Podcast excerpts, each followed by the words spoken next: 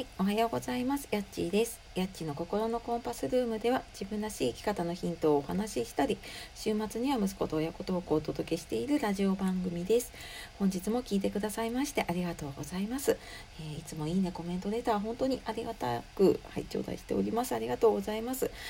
えー、週の始まりですね、1週間の始まり月曜日の朝ですが、皆様いかがお過ごしでしょうか。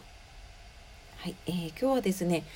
相手を思いやるという生き方を取り戻すっていうお話をしていきたいと思います。えー、子育てでねイライラしたりとか、えー、仕事とか人間関係うまくいかなくて悩むことありませんか？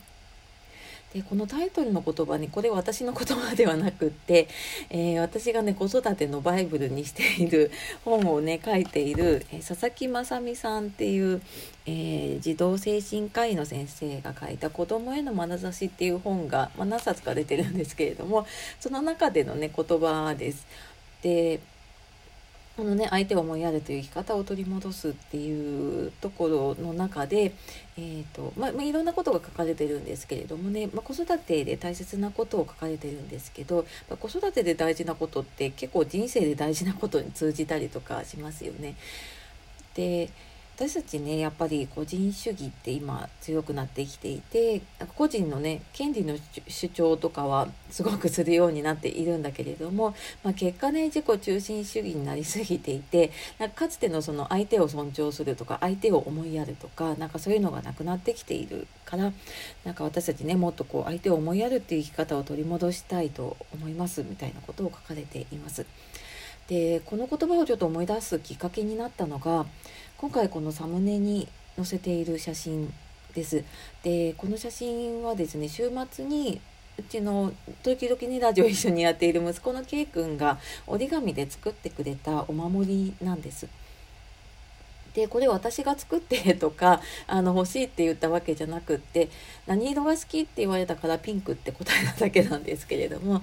でもあのその息子なりに自分のできることでで相手が喜ぶことっていうのを考えてそれをなんか自分なりにこう形にしてねくれたんですよね。でなんかこの子供からの本当純粋な思いやりっていうのかな純粋に相手が喜ぶことをしようとか純粋になんかこう相手を思いやって何かをするっていうなんかその子供のねこ気持ちとか行動にすごく私は心を動かされてハッとしました。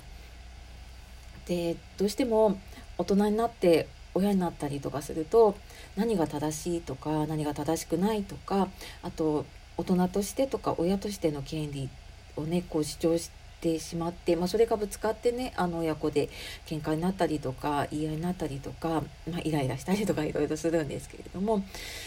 うん、なんかそういう主張ばっかりになっていたなっていうことにすごく気づかされました。で本当に純粋にこう相手を思いやったりとか相あの自分のためにこう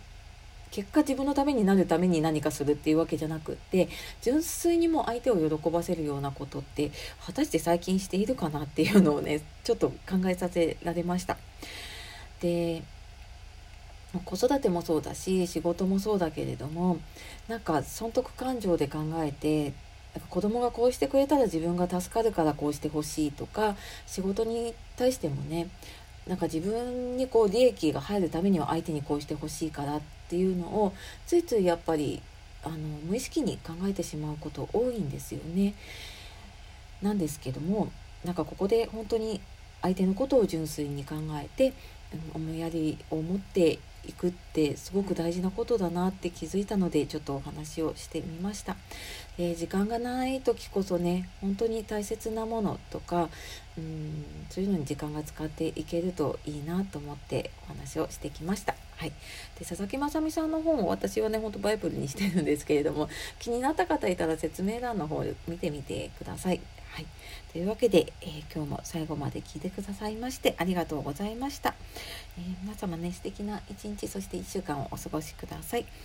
えー、また次の配信でお会いしましょう。やっちがお届けしました。さよなら、またね